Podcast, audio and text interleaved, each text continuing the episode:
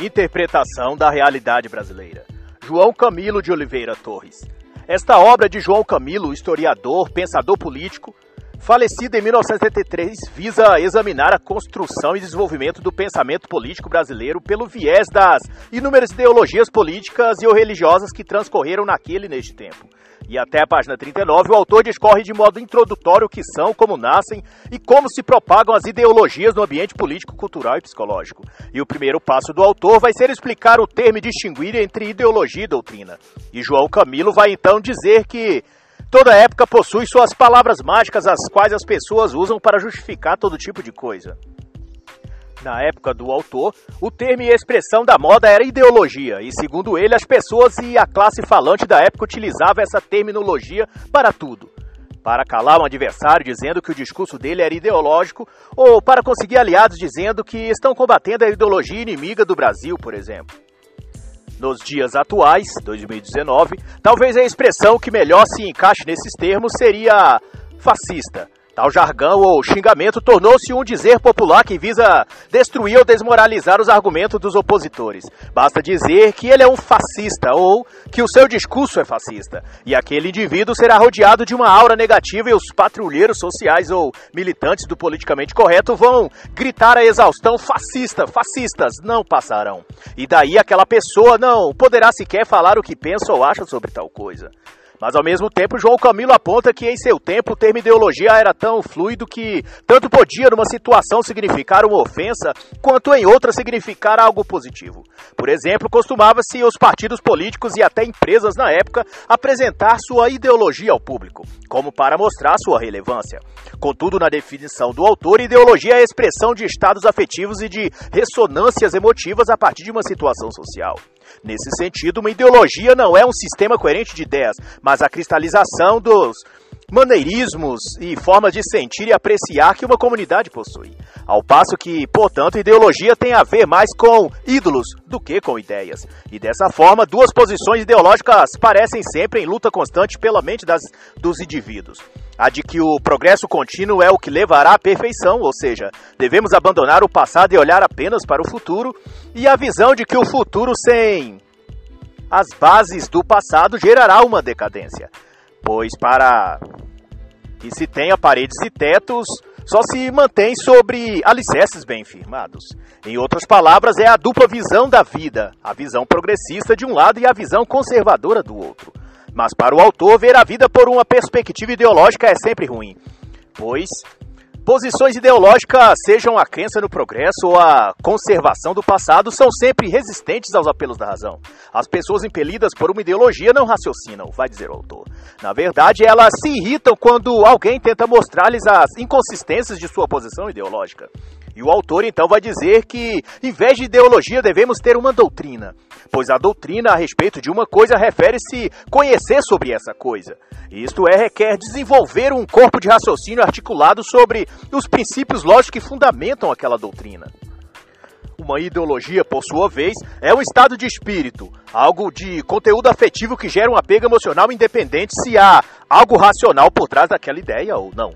A ideologia inspira amor, dedicação e afeto, indiferente da racionalidade, do sentido lógico ou das provas intelectuais que se tenha contra ou a favor daquilo. Por exemplo, o marxismo. Não importa o quanto na prática a experiência mostra que não funciona. As pessoas estão apegadas a esse sistema ideológico por questões emocionais. Algo em suas mentes estão apegadas afetivamente às ideias ou aos líderes que representam aquela ideia, de tal que não conseguem se libertar dessa paixão ideológica por mero raciocínio e operação da lógica. Normalmente, esse nível de apego só é eliminado de quando por outro tipo de apego, tão forte e ideológico quanto o primeiro. É por isso que pessoas com esse nível de envolvimento emocional, seja com uma ideologia política ou algo parecido, só se libertam após tornarem-se fanáticos religiosos ou superativistas de uma ideologia política contrária que estava. E um exemplo que o autor vai citar na página 24 é o da ideologia que conceitua a visão de Rousseau sobre o homem livre, de que o ser humano, em estado natural, é livre e puro, e a sociedade, enquanto instituição, que corrompe e assedia sua mentalidade, aprisionando-o a tudo aquilo que é mal e ruim. Na concepção do autor, essa tese nunca foi comprovada. Não tem uma lógica e racionalidade que se mostre verossímil. Mesmo assim, essa teoria é repercutida apaixonadamente, mostrando que o apego das pessoas a ela é ideológica, emocional. Nas palavras do autor, quase sempre essas pessoas não podem fundar suas opiniões em princípios logicamente estabelecidos. O resultado é que nos deixamos levar por simplificações ideológicas em lugar de raciocinar com base e consistência. E na página 27, discutindo sobre como nascem as ideologias, Camilo de Oliveira vai dizer que uma posição política é muito mais uma decisão da vontade do que do debate intelectual. É um ato de fé política. Uma posição ideológica que tem um fundamento afetivo e não racional. E para exemplificar isso, João Camilo vai dividir em duas as razões pelas quais as pessoas apegam-se vorazmente a uma ideologia. São elas as razões psicológicas e as razões sociológicas. E o autor aponta que dentre as razões psicológicas, uma das mais evidentes e fortes é o ressentimento, ou seja, a negação do valor daquilo que não se pode alcançar. Em outras palavras, quando o indivíduo não consegue atingir tal coisa que almejava, passa a repelir ou apontar defeitos naquilo que se queria, considerando mal ou ruim só porque não conseguiu obtê-lo. E João Camilo vai chamar isso de desvalorização de valores. Segundo o autor, há duas formas de ressentimento, o individual e o coletivo. O coletivo é que se expressa por meio de um grupo étnico, religioso ou social, que se alegue ser uma minoria oprimida, e, portanto, procura justificar sua inveja ou amargura por meio de um movimento que visa, na realidade, dar vazão ao seu desejo de vingar-se daqueles que têm algo que elas não têm que pode ser aparência, status, dinheiro ou qualquer outro tipo de coisa. Quanto às razões sociais na concepção do autor, se destaca a luta entre duas classes, a que busca o poder e a que quer conservar o poder. O grupo que não tem o poder luta para obtê-lo, e o grupo que detém o poder naquele momento luta para mantê-lo. E mais ainda, João Camilo vai dizer também que a posição política define mais uma classe ou categoria de indivíduos do que sua condição na pirâmide social. Neste caso, não importa seu status financeiro, mas seu estado afetivo. É o amor ou o ódio que sentimos por uma coisa que revela o valor que aquilo terá para nós. Não por menos, muitas pessoas apegam-se mais a um governo ruim, mas que desperta neles emoções ou sensações de passionalidade, encanto, euforia, torpor ou êxtase, do que aquele governo governo que seja bom e eficiente, mas que fala apenas a sua razão, ao intelecto das pessoas, comunicando tecnicamente e não levando-os a flutuações emocionais. Segundo Camilo de Oliveira, esse tipo tende a ser rejeitado e até odiado pelas massas, porque os grupos e ajuntamentos humanos buscam não o raciocínio ou a lógica das coisas, pois elas não querem compreender uma coisa por elas mesmas. Tudo o que querem é sentir as coisas, é ter uma epifania ou catarse com o portador das informações. O povo quer anestesivos emocionais e não um procedimento de cura. Nas palavras do autor, ninguém se define a respeito da política por definições racionais, mas por motivos e sensações emocionais. Por isso, um governo que motiva o ódio, como o ódio aos burgueses, aos héteros, aos homens brancos ou ao capitalismo, tende a ser muito mais amado do que um outro que resolva os problemas e administre bem. Mas não fale ao coração das pessoas. Não tenha um discurso ou um elo emocional para com as pessoas. E como exemplo, o autor cita Fidel Castro, ex-ditador de Cuba, mas também serve a todo outro líder comunista como Nicolás Maduro, Raul Castro ou Luiz Inácio Lula da Silva. Em política, afirma João Camilo, ganha quem fixa valores nos corações das pessoas, ganha quem desperta as paixões e não a inteligência. E na parte 1 do livro, o autor vai falar dos fundamentos da cultura. E sua consideração inicial será que as desgraças do país vêm de se tentar uma reforma política antes de se fazer uma reforma social ou moral. E o autor traz à memória intelectuais ilustres como o senador Vergueiro no Brasil Império em 1841 ou Alceu Amoroso em 1922, para dizer que o Brasil começa quase tudo pelo fim. E exemplo disso, e que também vai revelar o porquê no Brasil a presença e prevalência do Estado como instituição é tão querida e desejada por tantos brasileiros, é que desde o Brasil colonial o Estado foi formado antes de todo o resto. Ou seja, ainda não havia sociedade, o povo quanto entidade organizada, e Portugal já havia estabelecido a ordem estatal. Dom João III oficializou o Brasil nomeando Tomé de Souza governador do Brasil. Tomé, ao chegar às terras brasileiras, na Bahia, já trazia consigo um regimento ou espécie de constituição, no qual constava antecipadamente o Ministério da Justiça, o da Fazenda, o da Segurança Pública. Dali a pouco, a Câmara Municipal foi também estabelecida, mas o curioso é que, em detrimento disso tudo, não havia povo para quem governar. E o autor vai dizer que esse fato caracterizou a precedência do Estado sobre o povo. Ao desembarcar nas terras brasileiras, vai dizer João Camilo, pouco mais havia do que alguns contrabandistas, matas e muitos índios nada amistosos. Contudo, a força do Estado já se fazia presente. E o que tudo isso significa é que a consciência e mentalidade do povo brasileiro foi desde o início moldada e condicionada a uma dependência da gestão do Estado para decidir sobre tudo em sua vida. Desde o que comem ou como devem criar seus filhos. E até mesmo sobre a sexualidade. É o Estado quem orienta as escolhas ou o que é adequado para esta geração. E como conclusão a respeito disso, o autor vai dizer, à página 65, que o brasileiro, a despeito disso, aprendeu a confiar no Estado como seu benfeitor. Aquele que tem o poder de decidir e, ao mesmo tempo que odeia o governo por cobrar impostos, ama o Estado, porque espera dele a solução para tudo. E para João Camilo, o que a história brasileira mostra é que prevalece, politicamente falando, na mentalidade do povo, uma ambivalência mal dirigida, uma inconformidade liberal, ao mesmo tempo que uma insistente lealdade ao Estado. É a mística do poder, nas palavras de João Camilo de Oliveira Torres. O nosso povo considera o governo como algo essencial e necessário, e todos os políticos que mais alcançam esse poder, curiosamente, encarnam uma mística autoritária. E quanto mais se comportam como tiranos, mais são amados pelo povo. E mais do que isso, o autor vai afirmar também que nessa mística do poder estatal, a autoridade do representante do Estado é tido na sociedade como a encarnação dos próprios valores dessa população. O governo, neste caso, é percebido como símbolo da própria nacionalidade do povo, o qual esse governo dirige e representa. E o autor então vai concluir dizendo que muitos paradoxos da vida brasileira de todos os paradoxos, esse talvez seja o mais curioso. O poder estabelecido e o poder autoritário representa para o povo verdadeiro ideal político. E na página 92, o autor vai estender ainda mais este assunto, dizendo que o Brasil vive sob esse estigma de aplaudir e condenar ao mesmo tempo a figura do Estado. E essa é uma luta interna também, não apenas em termos fiscais, administrativos e tributários, pois o desejo de aumentar a presença paterna do poder estatal sobre a vida em sociedade envolve a fuga e negação de ter de desenvolver a própria consciência e viver por sua própria conta e risco. E para alguns isso é um fardo pesado demais para carregarem. Precisam reconstruir no Estado a figura do próprio pai, tornando o governo não uma questão política, mas uma relação afetiva para com elas e a sociedade em geral. E João Camilo vai chamar isso de oficialismo. Na época havia um adágio popular que representava também esse sentimento. Era o dito: é ruim, mas é meu. Isso se referindo ao governo e aos poderes políticos. E hoje em dia, essa anedota pode ser traduzida nos termos atuais no jargão popular que corre dentre as massas que se sentem esclarecidas politicamente, mas não passam dos mesmos tolos produzindo as mesmas tolices com palavras diferentes. Roubou, mas fez.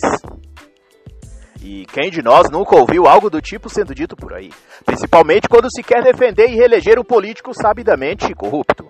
A razão disso, vai dizer o autor, é que há e sempre houve um elo afetivo entre o representante e o representado na política.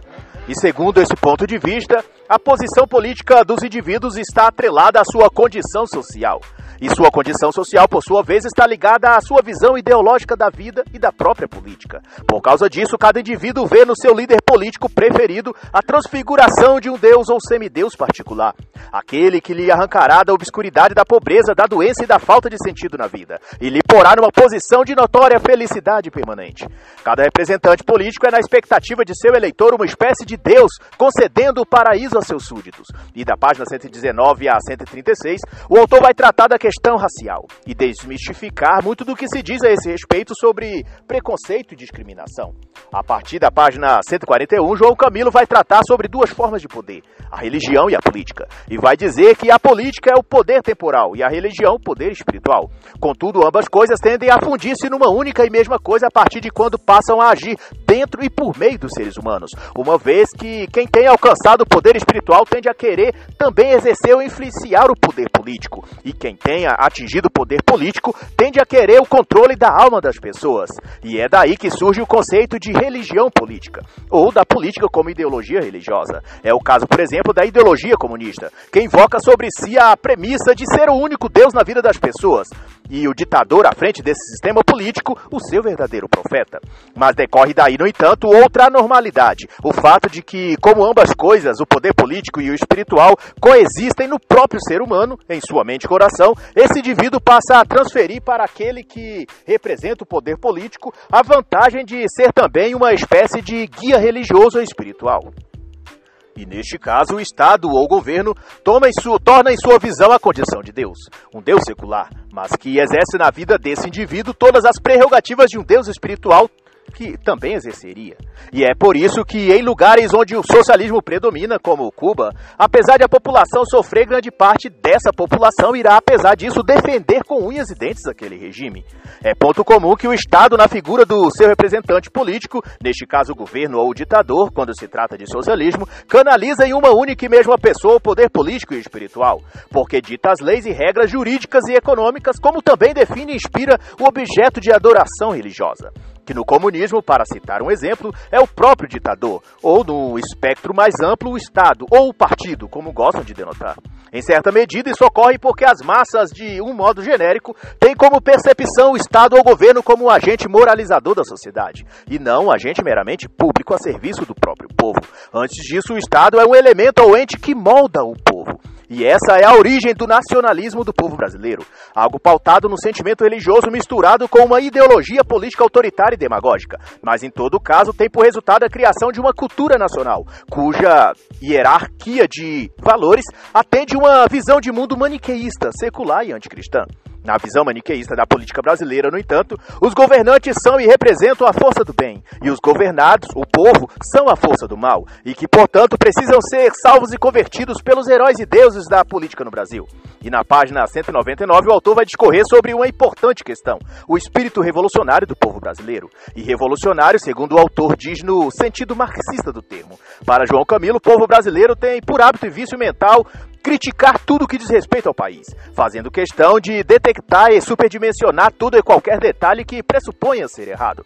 E assim, tende a ser severo crítico a tudo que qualquer governo faça ou diga e também em relação a qualquer pesquisa ou descoberta que seja feita por brasileiros. Desprestigiar a si próprios enquanto país e nação é a arte que o brasileiro mais domina. Isso só recebe exceções no caso em que o governante ou o artista político ou a obra fala ou o que quer que seja tenha sido produzido por algum confesso devoto do comunismo e do marxismo, pois nestes casos a reação predominante será de festejar e aprovar o feito. Exemplo disso no campo político foi a discrepância entre duas situações similares envolvendo dois ícones políticos recentes no Brasil: o ex-presidente Luiz Inácio Lula da Silva e o então presidente da República no corrente ano de 2019, Jair Bolsonaro, em que quando o então presidente americano Barack Obama exaltou Lula dizendo em rede pública que Lula era o cara. Isso foi recebido pelo público brasileiro esquerdista e progressista e pela grande parte da mídia como um símbolo de prestígio e aprovação do governo, esquecendo-se todos da raiva e desprezo que durante anos alimentaram contra os Estados Unidos. De outra feita, quando o presidente era Jair Bolsonaro no Brasil e Donald Trump nos Estados Unidos, ambos antimarxistas declarados, quando Trump elogiou por diversas vezes o presidente Bolsonaro, a mídia, o meio artístico, acadêmico e parte do povo, apressou-se a desmerecer o fato e a despejar ainda mais ódio e críticas ao governo do Brasil e dos Estados Unidos. E desde então, tudo que o Bolsonaro faz ou tenta fazer é antecipadamente criticado por setores do jornalismo e o público em geral. Para João Camilo, o brasileiro não valoriza o que é próprio seu. Ver sempre com rancor, inveja ou desapreço qualquer coisa que outro brasileiro faça. E para citar um exemplo do próprio autor, ele vai dizer que apesar do o avião ter sido inventado por um brasileiro, Santos Dumont, ou a historiografia em nosso país pouco assunto dá isso. Não, exalta a inteligência e capacidade de outros brasileiros e, consequentemente, desestimula outros a querer produzir, pesquisar desenvolver o que quer que seja aqui neste país. Vede que nas escolas aprendemos mais sobre as teorias de Marx e Engels do que a ciência de Santos Dumont. Aprendemos sobre socialismo, mas não estudamos os pioneiros da medicina brasileira, entre os quais figuram nomes ilustres como Álvaro Alberto, físico nuclear, pioneiro em pesquisas da energia nuclear, Aristides Leão, neurofisiologista, que fez descobertas importantes na área cerebral, Aurélio Buarque, do qual vem o dicionário Aurélio, que recebe o seu nome, Também o médico Carlos Chagas, conhecido pela descoberta do hospedeiro que transmite a doença que ficou conhecida por seu nome, a doença de Chagas, e vários outros. Nas palavras do autor, nós brasileiros devemos deixar de criticar o Brasil e começar a construí-lo ou a reconstruí-lo. O que tem dominado no Brasil é a infravalorização de tudo que diz respeito ao próprio país. E nesse sopé de considerações que se encaixa outro termo de João Camilo, desta vez na página 201, em que diz que o brasileiro sente-se filho do Estado e, portanto, o vê e trata como seu pai. Em outras palavras, ele ama o Estado, embora odeie o governo. E este conceito foi adotado em anos recentes para dar nome à excelente obra do analista político Bruno Gachagem no livro Pare de Acreditar no Governo, porque os brasileiros não confiam nos políticos e amam o Estado. E tudo o que João Camilo vai dizer neste capítulo pode ser ilustrado ao que ocorre no corrente ano de 2019, em que o governo do presidente Jair Bolsonaro é execrado pela mídia, pelo mainstream político, jornalístico, acadêmico e artístico, por tudo o que faz ou deixa de fazer. Pouco importa para esse se há fundamento ou não em suas críticas. O senso comum é atacar, criticar, reprovar, tudo o tempo todo porque, sobretudo, o brasileiro, em sua grande parte, acostumou a ver a si mesmo sempre derrotado e a lançar sobre o Estado paternalista a responsabilidade de cuidar de si. E, portanto, qualquer um que tencione diminuir o Estado e limitar o poder político do governo sobre os indivíduos, rapidamente esse indivíduo será perseguido com toda a fúria. Pois, como filhos mimados do Estado, o povo brasileiro não consegue crescer e deixar o colo do pai. E sobre isso, o autor vai invocar as palavras de outro ator e pensador, João de Scatimburgo para dizer, na página 201, as revoluções são o regresso a uma situação familiar, a do pai pelos filhos. Um complexo paterno que impede a todos de evoluir. E por fim, João Camilo vai dizer que isso transformou caos em normalidade e impossibilita, de uma só vez, o estabelecimento da justiça, da lei e da ordem. E não é mera coincidência a similaridade disso com o atual cenário brasileiro na então gestão do governo Bolsonaro. Tudo que o governo propõe enquanto propostas de governo é prontamente bloqueado no Congresso, indeferido pelo STF e criticado pela mídia. Porque, no fundo, todos temem de ser livres do Estado e ter de decidir as coisas por si próprios. Todos querem alguém para cuidar deles e alguém para colocar a culpa caso as coisas não deem certo em suas vidas. A partir da página 207, o autor vai tratar então sobre a formação econômica do Brasil e vai dizer que a base do sistema econômico do Brasil foi formada sob a ética da produção para exportação. Isto é, tinha a meta de produzir em grande escala e vender a preços baixos. Soma-se a isso o tipo de produção baseado na monocultura, ou seja, o único tipo de produto numa grande extensão de terra, o café ou a cana-de-açúcar, por exemplo. O latifúndio, uma grande extensão de terras agricultáveis pertencente a uma única pessoa ou família. Isso fazia poder a acumular-se nas mãos de poucos, e economicamente isso não era vantajoso para o desenvolvimento do país, pois não tinha como haver livre concorrência, batalha de preços ou investimentos na melhora do produto ou das próprias condições de trabalho. E por último, havia a questão da mão de obra, que era a escravidão. Nesse contexto, não havia como ter mão de obra especializada ou qualificada. E sem retorno de seu trabalho, a sociedade não se desenvolvia. Apenas os próprios donos de terras aumentavam seu patrimônio e poder, mas economicamente o país estagnava. No decorrer do tempo, estes fatores econômicos e civilizacionais foram não apenas formando o modo de ser do brasileiro, mas também das pessoas. Em outras palavras, a mentalidade brasileira está relacionada a esse período latifundiário escravocrata e subserviente aos caprichos do mercado econômico internacional. Uma vez que, tendo a concorrência estrangeira a seus produtos e aproveitando-se do baixo custo de produção de trabalhadores não remunerados, os senhores de engenho ou mestres de açúcar, como se dizia na época, não se eximiam de subjugar os ditames do mercado externo reduzindo os preços dos seus produtos, exigindo mais de seus trabalhadores e baixando a qualidade de seus produtos para reduzir os custos. Mas tudo isso com um largo e amistoso sorriso nos lábios, dando a falsa impressão de estar realizando um grande negócio para todos, quando no fim só estava lucrando com isso. Ocorre que no transcorrer dos anos isso passou a fazer parte da cultura do povo brasileiro, e passar a perna, explorar, mentir e manter um sorriso de insensatez na face enquanto faz tudo para lucrar, mas tornou-se um modo ou estilo de vida do brasileiro. É isso o que chamam hoje de jeitinho brasileiro, que no fundo não passa da boa e velha arte de mentir, de ludibriar e de ganhar as custas dos outros. É consabido, por exemplo, e talvez por reflexo dessa má formação cultural, o quanto o brasileiro é desprestigiado e visto como aos olhos em várias partes do mundo. A mulher brasileira vai para a Europa ou os Estados Unidos e a primeira coisa que fazem é tentar arrumar um coroa estrangeiro rico e casar-se. Para adquirir cidadania ou ser sustentada por ele sem ter de trabalhar para construir os próprios sonhos. Por outro lado, não são poucos os rapazes novos e galanteadores que seduzem aqui no Brasil viúvas aposentadas e carentes para expropriarem-nas e viver às suas custas. Ou aqueles golpistas que passam o dia na Praça da Sé tentando enganar ou aplicar algum golpe em algum transente apressado indo para o trabalho ou taxistas, vendedores, camelôs ou gente de qualquer outro ofício que na primeira oportunidade passam a perna no aposentado, no turista estrangeiro ou em quem tiver oportunidade. É o jeito brasileiro no seu lado pior que existe, fruto em grande parte dessa nociva herança cultural do período colonial e ao discorrer sobre o Brasil Império, analisando sobre a influência desse período na formação da cultura e mentalidade do povo brasileiro, João Camilo vai dizer que o que muitos não atentam é para o fato de que, quando o império cai, outro é erguido no lugar, seja o império no sentido político ou ideológico. João Camilo também vai dizer que no Brasil o desafio do governo imperial era estabelecer uma unidade mantendo-se a diversidade. Isto é, o governo manter-se uma autoridade forte unificadora, mas manter a identidade do povo permitido que tenham opiniões próprias e uma vida própria. Porque um povo que não administra seus próprios problemas acaba lançando sobre o governo a responsabilidade total de suas vidas. Por exemplo, se não conseguem educar seus filhos, cobram do governo que crie leis, instituições ou pessoas que façam isso por elas. Se não conseguem pagar as dívidas, em vez de buscar ter maior controle dos gastos, passa a exigir que o governo lhes dê cada vez maiores salários ou bolsas de ajuda financeira, como Bolsa Família, cota disso ou daquilo, vale leite, cesta básica e assim por diante não cuidam de si próprias e acabam cobrando do pai, o Estado, que façam tudo por elas. Todavia, a função principal do Estado, segundo João Camilo, é garantir segurança coletiva dos indivíduos, por meio de ser não um faz tudo para todos, mas um poder neutro que governa as partes pelo todo. E para fazer um adendo a essa questão em específico, deveria urgentemente ser redescoberto pelos atuais poderes políticos constituídos no Brasil, já que essa lição está bastante esquecida. No Brasil atual, a gestão política caminha no exato caminho inverso, e cada uma das partes que compõem o poder público, legislativo, judiciário e executivo tenta fazer de sua parte o governante do todo. O STF, por exemplo, faz a função de todos os outros poderes, cria leis, julga, determina a execução do que quer, a revelia da Casa Legislativa e Executiva.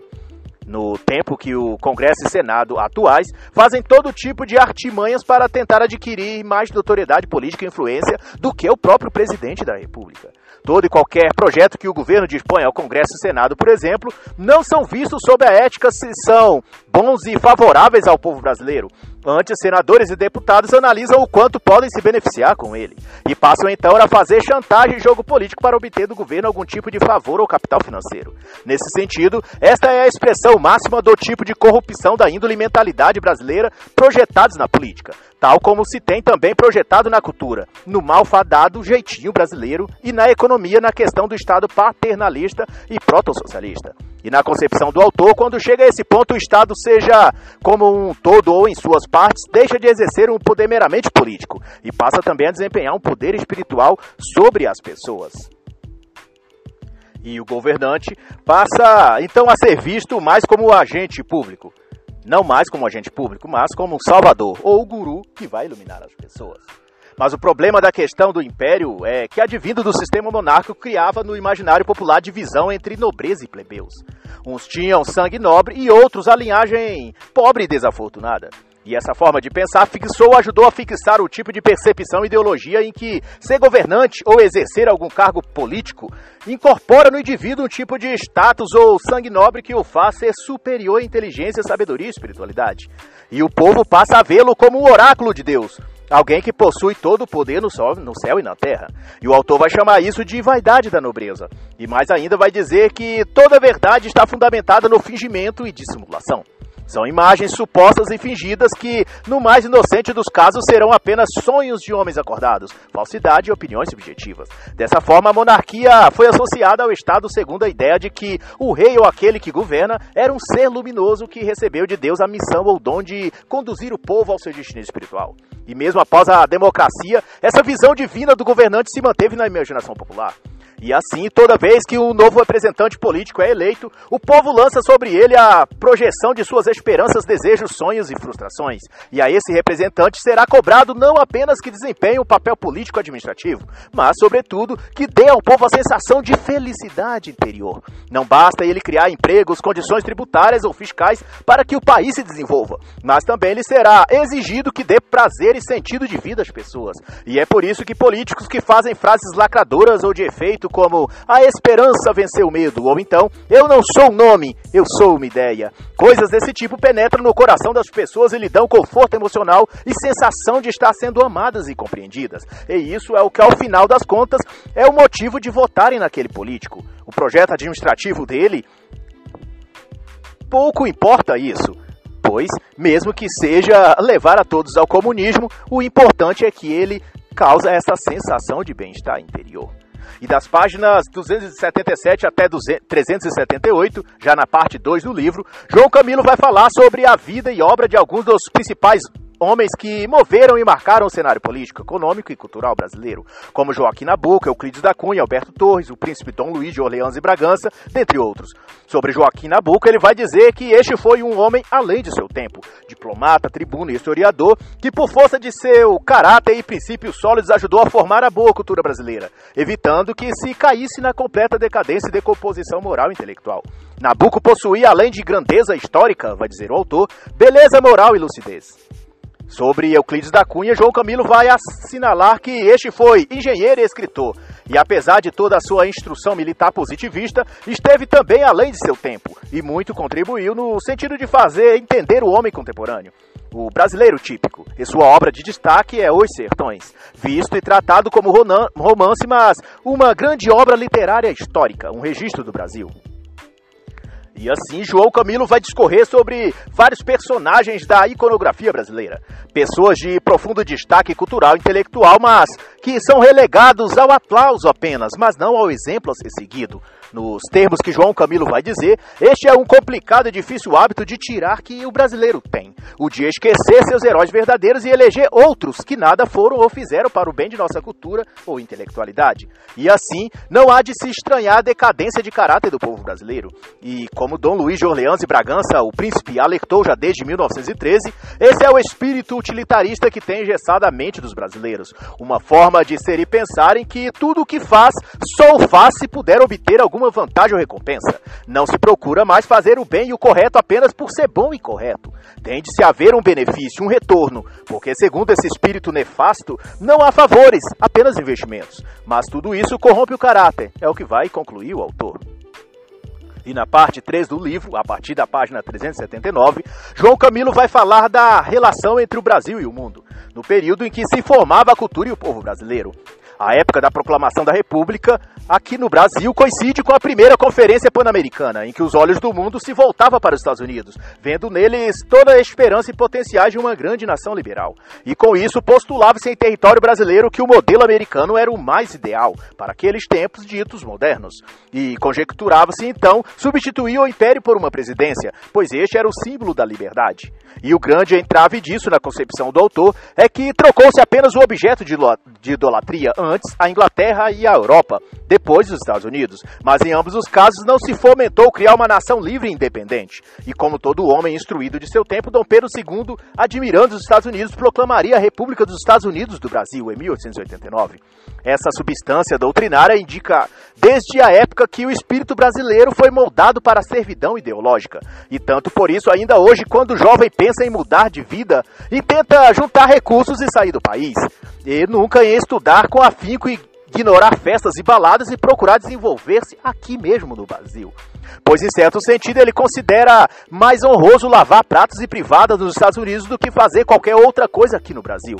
Porque, no fundo, a ideia de ter um passaporte carimbado e poder dizer que vive em outro país lhe confere algum tipo de superioridade, embora que falsa e ilusória. Culturalmente, desenvolvemos o sentimento de que tudo que é bom é estrangeiro e tudo que é ruim é nacional. E para corroborar essa ideia, João Camilo vai citar o ilustre escritor de seu tempo, Eduardo Prado, em A Obra Ilusão Americana, cuja edição à época foi confiscada no Brasil. A suma do que diz Eduardo Prado é: os Estados Unidos são uma grande nação, digna de respeito e amizade. Mas é uma ilusão perigosa acreditarem que o Brasil será também grande, abdicando de seus próprios, suas próprias características para se fazer pensar como os Estados Unidos. A independência do Brasil deve ser em todos os sentidos: econômica, cultural, política e intelectual. E se deixarmos de lado o ódio frustrado dos marxistas pelos Estados Unidos e também abandonarmos a admiração idólatra do americanismo, nos depararemos com uma intrigante questão. Nós, brasileiros, quem somos? Pois se nos fixarmos no ressentimento por quanto do capitalismo yankee, que dizemos que empobreceu todos nós, cairemos no marxismo, que também não é nosso, mas um caractere ideológico europeu, protagonizado por Karl Marx e vendido a nós. E se de outro lado olharmos os americanos como guardiões da liberdade universal, nos veremos presos na sujeição intelectual, modo e tipo de vida que não é nosso. Seremos então caricaturas de nós mesmos. Então, volta a pergunta desta vez dirigida a você, de modo particular. Você, brasileiro, quem é você? Qual sua cultura? Qual é o seu legado? E assim encerra a obra Interpretação da Realidade Brasileira, de João Camilo de Oliveira Torres.